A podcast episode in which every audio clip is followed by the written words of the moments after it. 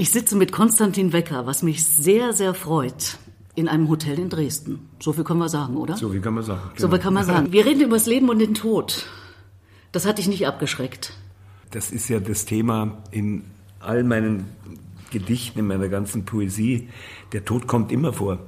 Als junger Mann habe ich noch geschrieben, lang mir nicht tot, du depper der Tod. Also fass mich nicht an für den Nicht-Bayern. Sehr gut. Und äh, eigentlich ist die Vergänglichkeit natürlich immer, immer schon ein Thema gewesen. Erstaunlicherweise eben schon für mich auch als sehr jungen Mann. Aber das ist das Wesen der Poesie. Und ich muss gleich vorweg sagen, das mache ich auch zurzeit auf der Bühne, weil niemand kann so gut beschreiben, was ich immer wieder versuche zu erklären, dass ich mir meine Gedichte noch nie, auch nicht als 16-Jähriger, ausdenken konnte, dass sie mir immer passiert sind. Und Poesie ist etwas, was aus der Tiefe kommt. Und Mascha Kaleko schreibt so schön, mein schönstes Gedicht, ich schrieb es nicht, aus tiefsten Tiefen stieg es, ich schwieg es. Immer, immer schon war meine Poesie klüger als ich. Hm. Also sie war weiter. Ich war ein elender Macho mit, mit 20 und habe ganz zarte, auch mich selbst aufdeckende und entdeckende Gedichte geschrieben. Also da war ich mir weit voraus. In meiner Drogenzeit habe ich äh, zum Beispiel ein Lied über Psychiatrie geschrieben, da hätte ich eigentlich hingehört. Mhm. Also ich wollte es natürlich nicht wahrhaben, aber in meiner Poesie war es da. Deswegen ist es auch so unglaublich wichtig, die Kultur zu bewahren, weil es ist immer schon ein Wesen der Kultur gewesen, seit Tausenden von Jahren, äh, uns das zu zeigen, was tief in uns wirklich äh, wohnt. Liebe und Menschlichkeit.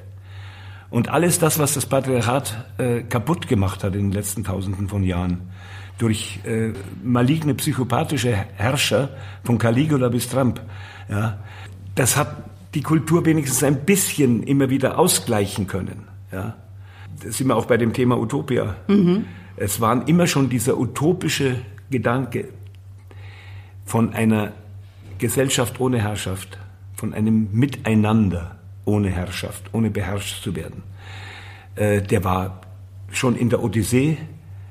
Er taucht natürlich bis hin bei Dostoevsky, bei, äh, äh, bei Tolstoi auf. Es ist unfassbar. Oscar Wilde dann, der ja sich auch sehr viel über Utopia geäußert hat.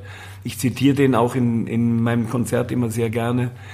Und äh, bis hin zu, zur modernen Poesie, es war immer dieser utopische Gedanke.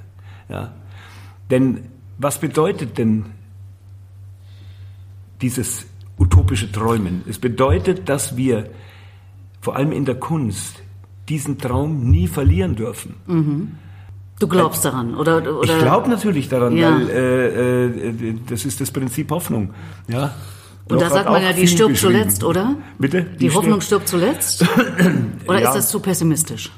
Das ist äh, alles zu pessimistisch und es ist auch, äh, dieser Pessimismus ist auch ganz bewusst erzeugt in der heutigen Zeit von, äh, von Thinktanks, ja, es muss immer klargestellt werden in diesen Thinktanks, dass der Mensch eigentlich schlecht ist und dass hm. er deswegen einen Herrscher braucht.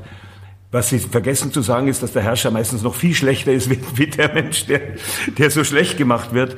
Ich war doch befreundet mit, mit dem wundervollen äh, Psychologen Arno Grün. Mhm. Der war ein unglaublich toller, lebendiger und auch sehr witziger Mann. Und einmal habe ich ihn wirklich sehr traurig erlebt, er gesagt seine ganzen Forschungen werden eigentlich von Thinktanks kaputt gemacht, weil sie immer wieder betonen müssen, dass der Mensch eigentlich kein empathisches Wesen sei.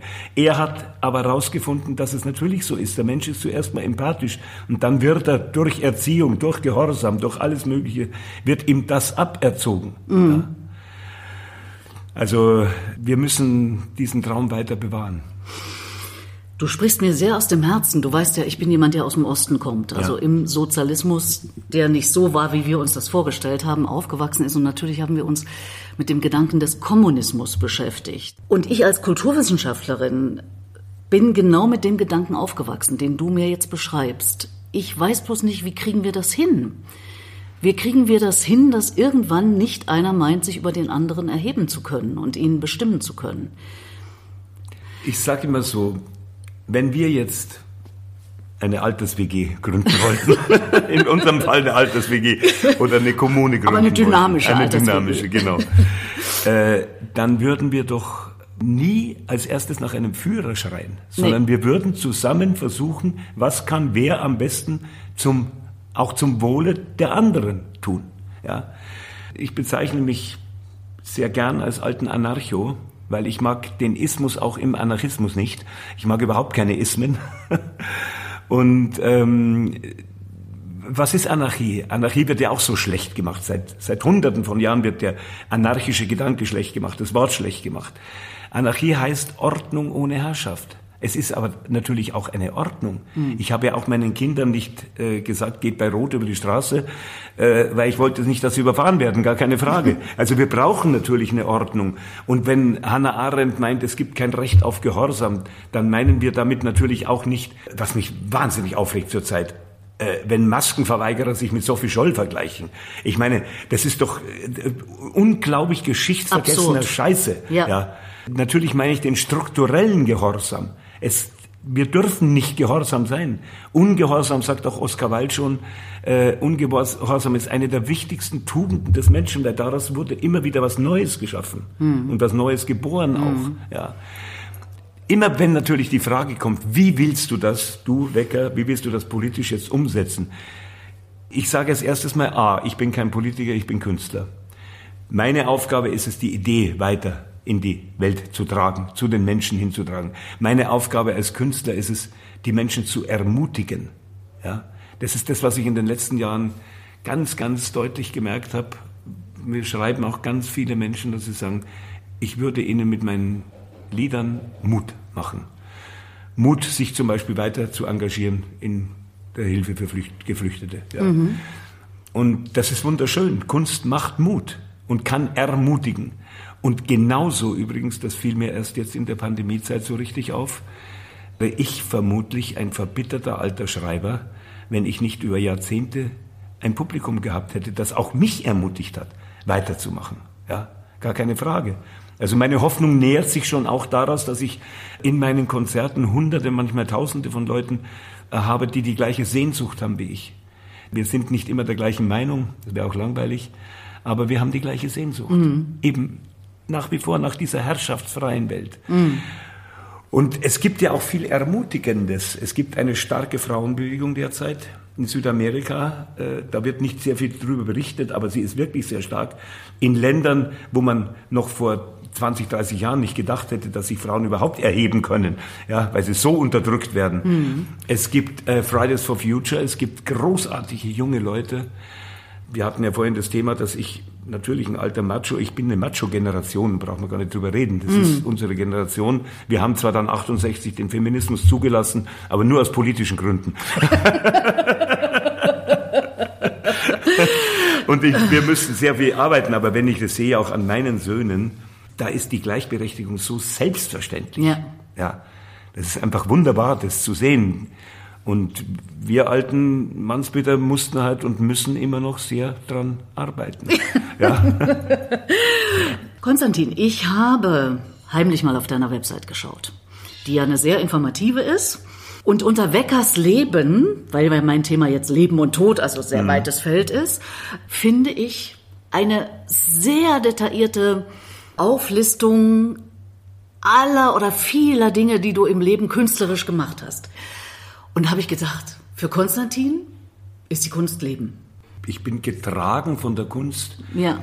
Wenn einem Verse und Melodien, bei Melodien verstehen es die Leute oft besser, dass man sich eine Melodie nicht ausdenken kann, die muss einem passieren, ja. Also die ausgedachten Melodien gibt's auch, aber die sind schlecht. Mm. und ähm, bei den Versen und bei der Poesie ist es äh, ganz genauso. Das ist ja ein Geschenk. Dafür tut man nichts. Das habe ich mir nicht erarbeitet oder verdient, ja, dass mir ein, ein Vers einfällt. Das Einzige, was ich auch meinen Studenten und Studentinnen immer sage, ihr müsst lesen. Also das müsst ihr schon. Also lesen, wenn ihr schreiben wollt, müsst ihr lesen, weil es gibt nur einen Lehrmeister und das sind diejenigen, die vor uns geschrieben haben. Das sind die Lehrmeister, ja. Mhm. Und nicht nur einen, sondern die, die Dichtung ist der Lehrmeister. ja. ja. Also aus dem Nichts kommt es nicht. Aus dem Nichts kommt es nicht. Lesen müssen sie und wenn du Melodien äh, spielen willst, dann solltest du auch ein Instrument äh, kennen. Oder du bist, äh, war ja sehr interessant, Charlie Chaplin zum Beispiel war ein sogenannter Pfeifkomponist. Mhm. Das habe ich über Georg Kreisler erfahren. Weil der mhm. Kreisler hat mit Charlie Chaplin war am Set mit dabei und hat Melodien, die er gepfiffen hat, hat er aufgeschrieben und dann zum Eisner rübergebracht nach Hollywood und äh, Eisner hat dann die, die Filmmusik gemacht. Das ist ja ein Ding. Das, ist das Ding, wusste oder? ich nicht. Ja. ja das und dann ja so schöne Sachen wie Limelight. Das ist eine Chaplin-Melodie. Die hat aber der Chaplin nie aufgeschrieben, sondern hat sie vorgesungen. Gepfiffen, ja. Gepfiffen. Pfeifkomponist heißt es. Also es geht auch. Ein Pfeifkomponist, es ist, es ist ja der Wahnsinn. Ich will trotzdem nochmal, also dich als Künstler, wenn man auch nur andeutungsweise etwas von dir weiß, dann kennt man deine Vielfältigkeit. Schauspieler, Komponist, Schreiber, ganz, ganz verschiedene Projekte angeschoben. Schauspieler übrigens habe ich mich nie eigentlich gesehen. Ich hatte aber das du, Glück, du immer gute Regisseure zu haben ja. und Regisseurinnen, aber ich habe viel Filme gedreht, aber ich habe das ja auch nie gelernt, das Schauspiel. Bist du reingerutscht? Ja, ich bin ja. reingerutscht. Übrigens meistens über die Filmmusik. Ah. Also der erste Auftrag, weiß ich, war äh, Margarete von Trotter, die wollte eine Filmmusik von mir haben für den Film Schwestern oder Ballast des Glücks. Und dann haben wir geredet und sagt, ich schreibe dir eine Rolle rein. Ich habe gesagt, super. Warum nicht? Warum nicht? Aber jetzt siehst du dich schon eher äh, weiterhin als musikmachender äh, Künstler auf der Bühne. Oder gibt es irgendwelche Rollen im Moment? Es wurde mir einiges angeboten, aber ich lehne zurzeit ab, weil mir einfach die Bühne wichtiger ist. Ja. ja. Das ist ja auch dein Zuhause ja. irgendwie, ne? Ja. Wenn du da stehst. Und auf der Bühne schauspiele ich ja nicht. Darum sagen nee. ich bin kein Schauspieler, da bin ich ich. Nee, war ja. ich nicht, ja. ich nicht. Nein, ich hatte das bloß so in der Reihe, ja, dieser Vielfalt, die, äh, die du so auf der Pfanne hast. Was bleibt denn da für anderes noch? Schaffst du es ins Kino zu gehen? Schaffst du es ins Theater zu gehen? Also wenn es denn jetzt wieder losgeht. Was machst du, wenn du wirklich mal eine freie Minute hast? Hast du die überhaupt? Ja, die habe ich und ich muss sagen, ich bin natürlich sehr gern in der Oper immer gewesen. Jetzt im letzten Jahr auch nicht, logischerweise. Ja. Ich war eigentlich immer in Verona, in der Arena, um, um dort äh, meine geliebten Opern zu sehen. Ich bin ja groß geworden über meinen Papa mit Verdi und Puccini bin ich ja aufgewachsen, weil ich ja als Knabe einen sehr schönen Sopran hatte und äh, meine ersten Schallplatten waren Shellac-Platten, wir hatten Shellac-Plattenspieler und das war äh, mein Fach, Callas und Tebaldi. Und die habe ich rauf und runter gehört und ich habe dann auch Italienisch gesungen als Knabe. Jetzt kann ich ja ganz gut Italienisch und stelle fest, das ist richtig gut. Ich habe kein Wort verstanden, äh, was ich da gesungen habe, aber es ist ganz gut ausgesprochen. Warum? Weil ich ja dauernd die italienischen mhm. äh, Damen gehört habe. Ja. Und das war eine, eine wunderschöne Zeit übrigens. Aber auch da als Kind war die Kunst eigentlich schon immer in mir und um mich. Zum Glück, und da bin ich meinen Eltern wahnsinnig dankbar, immer spielerisch. Also wir hatten nie Geld, aber niemand wollte aus mir einen Heimtier machen. Nicht getriezt, sondern Nicht das getriezt, ging so, genau. wie du sagst, spielerisch. Spielerisch. Das ja. ist vielleicht auch die beste Variante. Kommt die vielleicht jetzt auch wieder präsenter? Sagt man ja, je älter man wird, umso mehr erinnert man sich wieder an die ersten Tage oder war nicht. das immer? Nein, das ist noch nicht. Äh, mein Lieber, das wollte ich. Ich weiß, mein Papa hat kurz vor seinem Tod hat plötzlich angefangen, was er sonst nie gemacht hat der kommt, äh, kam aus Baden-Baden und hat plötzlich Badensisches gesprochen, kurz vor seinem Tod. Ja, also da war wirklich ganz viel aus der Kindheit kam da in ihm hoch. Ich habe jetzt in meinem, auf meiner neuen CD und ich thematisiere das auch im Programm. Ich habe jetzt ein Lied über Demenz geschrieben, mhm. Die Tage Grau. Und interessant, dass ich meine, ich bin jetzt 74 und äh, ich habe dieses Thema einfach von mir weggedrückt es ist ja wirklich auch ein Thema des Alters und man sollte sich damit beschäftigen. Und interessanterweise, ich habe ja eine junge Künstlerin in meinem Label Sarah Straub, die hat eine ganz wunderschöne CD mit meinen Liedern aufgenommen, ist 40 Jahre jünger als ich und singt meine Lieder und hat sich die ausgesucht und natürlich klingt das auch ganz anders, als wenn es ich singe mhm. und sehr, sehr spannend, also sehr toll, wirklich neu interpretiert. Und die ist äh, Demenzforscherin, die ist Doktor mhm. der Psychologie und ähm, arbeitet auch mit Dementen und mm, hat dann, übrigens kann ich gern Werbung dafür machen, ein tolles Buch geschrieben, als meine Großmutter ihr, ihr Ich verlor. Ich habe ich hab das Vorwort dazu geschrieben und ein ganz wichtiges Buch. Und ähm, durch die Gespräche und durch das Buch, das ich, wenn ich ein Vorwort schreibe, lese ich es natürlich vorher. habe Sehr ich löblich. Habe ich dieses, habe ich dieses ähm, Thema äh, an mich rangelassen und dann irgendwann, weiß ich noch, in Italien da war es wirklich sehr grau in mir und um mich. Klar, letztes Jahr die pandemische ja. Lehre. Natürlich, natürlich. und äh, da habe ich dann dieses Lied äh, geschrieben und das ist so wichtig auch auf das Thema hinzuweisen, weil ich meine, ich kenne eigentlich niemanden, der nicht irgendwo in der Verwandtschaft oder irgendwo so einen Fall von Demenz äh, kennt. Ja. ja. Und äh, das, wenn man dann mit den Leuten spricht, die mit diesen Patienten ja, liebevoll umgehen und dann entdecken, dass sie überhaupt nicht mehr erkannt werden, ja, oder nur noch in ganz bestimmten Momenten. Übrigens auch hier interessant, oftmals singen die wirklich Dementen, erinnern sich an Musik, an Musik aus der Kindheit. Viele singen dann Kinderlieder. Also es ist hochinteressant, was die Musik was die für eine unglaubliche Kraft hat. Der deutsche Philosoph Fichte hat mal gesagt, Musik ist klanggewordene Mathematik. Und das ist ganz toll. Das fasziniert mich, weil mich ja sowieso die Mathematik, ich bin ganz schlecht in Mathe gewesen immer, aber ich hatte das Glück, ein paar großartige Menschen kennenlernen zu dürfen, wie zum Beispiel Hans-Peter Dürr, den Physiker, den ich aus der Friedensbewegung her kannte mhm. und der mir oftmals die Schönheiten der höheren Mathematik nahegebracht hat. Die Mathematik ist nicht vom Menschen geschaffen, sie ist da und funktioniert. Sie wird entdeckt von uns. Ja. Und das ist etwas, das ist ein Punkt, da hatte ich immer Probleme früher in der Linken, weil ich immer schon ein spiritueller Mensch war. Und äh, Spiritualität und Politik ging damals, heute ist es ein bisschen anders, ging in der Linken eigentlich nicht. Ich sehe ja, dass es noch so viel mehr gibt, als wir mit unserer Ratio erfassen können. Und es ist arrogant zu sagen, unsere Ratio könnte alles wissen und durchdringen. Das stimmt eben nicht. In der Poesie durchdringen wir manchmal Dinge, die wir noch gar nicht verstehen, weil es die Ratio noch nicht begreifen kann. Die moderne Hirnforschung äh, geht ja auch in so eine Richtung. Die geht auch in diese Richtung. Ähm, ja. Äh, diese äh, emotionale Intelligenz ja. heißt das ja. ja. Ne? Ähm, dass da mehr in so eine Richtung äh, gedacht wird. Und ja, du, du sagst, das ist ja arrogant, wenn wir meinen, wir können das alles. Es ist sehr ne? arrogant. Ja, ja, ja. Ich meine, der Verstand ist wichtig, ganz gar keine Frage. Wir brauchen den Verstand, wir müssen ihn anwenden, aber er ist nicht alles. Es gibt so viel mehr. man muss nur immer wieder muss man mal in Faust reinschauen, dann weiß ah, man, der Faust. dann weiß man schon, ja, ich, ich, ich verehre Goethe. Du hast ja äh, Passagen vom Faust drin ja, auf deiner ja, oder ja. drauf auf deiner neuen CD und ja, ja auch weil Programm. ich weil ich ihn zitiere und dann war mir klar, ich muss es Faust nennen, was die Welt im Innersten zusammenhält. Mhm. Und ähm, übrigens interessant, Goethe hat mir zu Eckermann gesagt, die Leute fragen immer, wie ich den Faust, Fausten nennt er ihn, Fausten geschrieben habe. Fausten hat sich selbst geschrieben. Das immer wieder. Das, was du vorhin Thema. für dich beschrieben hast, ja, äh, ja, es kommt ja, aus dir raus. Ja, spannend. Konstantin, du hast gesagt, äh, Tod ist immer schon ein Thema für dich. Heute werden ja die Menschen sehr alt. Wie alt wirst du, schätzungsweise?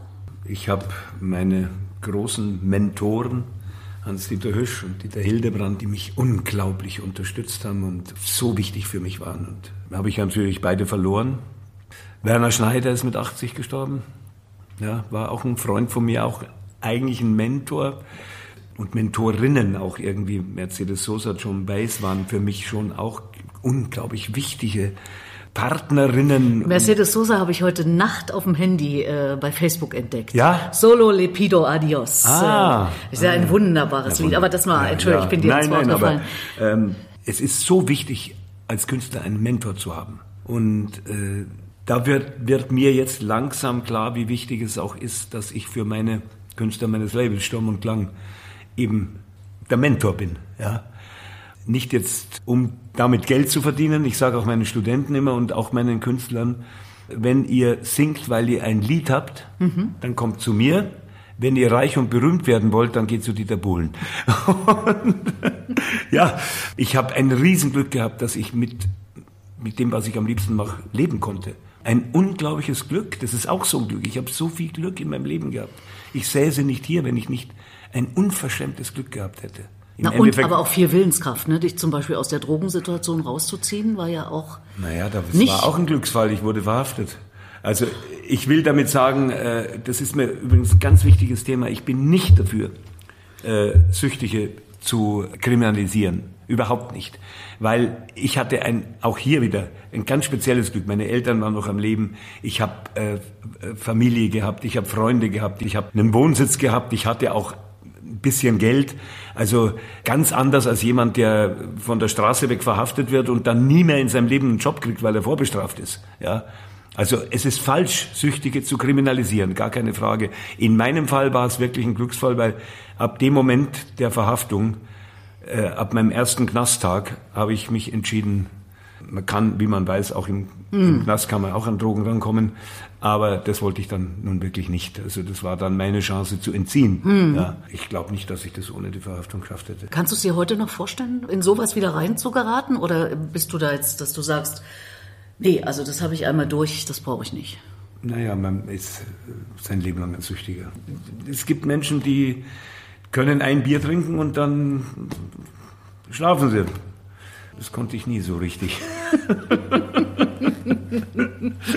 Aber ich meine, du trinkst jetzt hier Wasser, ja? Naja, ist ja auch am helllichten Tage. am helllichten Tag. Aber abends ein Gläschen Rotwein ist schon okay oder irgendwas anderes. Ja, ja. Wäre ja auch äh, ganz, ganz komisch, wenn es nicht so wäre. Ja, ja. Ich jedenfalls trinke gerne trotzdem abends aufpassen. Rotwein. Ja, Na also, klar. Muss, also in meinem Fall muss man eigentlich immer aufpassen. Ja. Auch Dieter Hildebrand hat ja großartig mit 80 einen Alkoholentzug gemacht. Wo man eigentlich sagt, ich war damals arrogant jung und habe mir eigentlich gedacht, ich habe es nicht zu ihm gesagt, also mit 80 brauchst du das doch wirklich nicht mehr.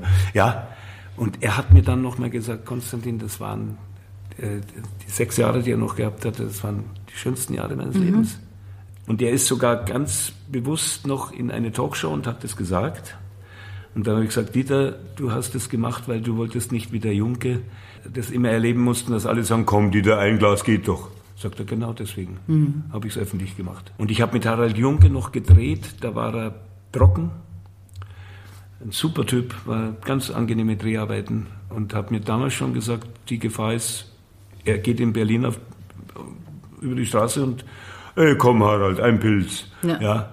Das ist ja dann Das ist ja in unserer Gesellschaft auch so. Wenn du nicht irgendwie wenigstens irgendwie mit irgendwas anstoß, anstößt ja. bei irgendeiner Feier, dann bist du ja gleich irgendwie ein Außenseiter, ne? Ähm, mein Lieber, ich will noch ganz schnell so viel, reden. so viel Zeit über den Tod reden. willst du unbedingt über den Tod reden? Naja, ich will du willst über, mich fragen, ob ich, ich auch äh, eine Sprachaufnahme mache, die bei meinem Begräbnis gespielt na werden Naja, genau, genau, genau. Also ob du willst, dass, das wäre die eine Alternative, irgendeiner, die eine extreme Alternative, irgendeiner eine 0815-Rede hält, sowas soll es ja geben, oder ob du das selbst bestimmst und sagst, ich schreibe vorher auf und Nein, das würde ich auch Nehme das auf. machen. Das Einzige, was ich mir überlegt habe, mal, weil mich meine Frau mal gefragt hat vor vielen Jahren, welche Musik ich bei meinem Begräbnis hören möchte. Ja, sehr gut. Und äh, das könnte sein, dass man sich über sowas, aber ich habe mir bis jetzt auch nicht so diese ganz großen Gedanken gemacht. Es gibt ja einen schönen Satz von Sokrates, ich zitiere ihn jetzt nicht wörtlich, ich weiß nicht, wer wirklich wörtlich heißt, aber etwa ist es so, sich Gedanken über das Leben nach dem Tod zu machen, ist deswegen sinnlos, weil wenn nichts ist, dann merkt man es nicht. Und wenn was ist, dann, dann merkt man es ganz Ja, also ich denke schon, ich habe ja auch meine Zeit gehabt, wo ich sehr viel meditiert habe. Das war, als meine Kinder klein waren. Vielleicht wirklich auch, ich sage immer, vielleicht die schönste Zeit in meinem Leben, weil das war so wunderschön, die, diese kleinen Wesen zu begleiten beim Entdecken der Welt. Ja. Und ich habe in meinem Lied geschrieben an meine Kinder, ich wollte euch nie erziehen. Ihr wart mir nur geliehen, ich wollte euch nie erziehen. Erziehen zu was? Zum Ehrgeiz, zur Gier, zum Chef im richtigen Lager. Ihr wisst es, ich habe ein großes Herz für Träumer und Versager. Und das sage ich immer wieder allen Eltern. Es ist werdenden Eltern, jungen Eltern. Es ist so wichtig, den Kindern klarzumachen, dass sie auch versagen dürfen. Die müssen nicht dauernd Lindner sein. Mhm. Ja? Der Neoliberalismus macht die jungen Menschen kaputt. Sie haben unglaubliche Versagensängste und, und, und Ängste überhaupt nicht immer der Beste zu sein, nicht immer das Schönste zu sein, die meisten Likes zu haben. Ja. ja. Das ist ganz furchtbar. Ja, aber es gibt auch eine ziemlich starke Gegenbewegung. Es gibt eine Gegenbewegung. Also mein Sohn zum Beispiel ist einer, der sagt, äh, mache ich nicht mit. Ja, ja. Das mache ich nicht Meine. Söhne der auch. Ist, also der ist, äh, wird jetzt 35, ja. hat zwei wunderbare Söhne. Also mhm, ich bin mhm. Großmutter ja, zweier ja. wunderbarer Enkel. Und der macht genau das Gegenteil. Ja. Also, und da kenne ich viele ja, ja, von der klar, Sorte. Glücklicherweise. Ja, Gott sei Dank. Finde ich auch. Gut, mein Lieber, also wir hören äh, keine Rede bei deinem Tod. Wie habe ich in meinem vielleicht wichtigsten Gedicht geschrieben? Jeder Augenblick ist ewig, wenn du ihn zu nehmen weißt, ist ein Vers, der unaufhörlich Leben, Welt und Dasein preist. Alles wendet sich und endet und verliert sich in der Zeit. Nur der Augenblick ist immer. Gib dich hin und sei bereit. Wenn du stirbst, stirbt nur dein Werden. Gönn ihm keinen Blick zurück. In der Zeit muss alles sterben, aber nichts im Augenblick. Dem ist nichts hinzuzufügen, oder? Nein. Ich danke dir ganz herzlich. danke dir auch.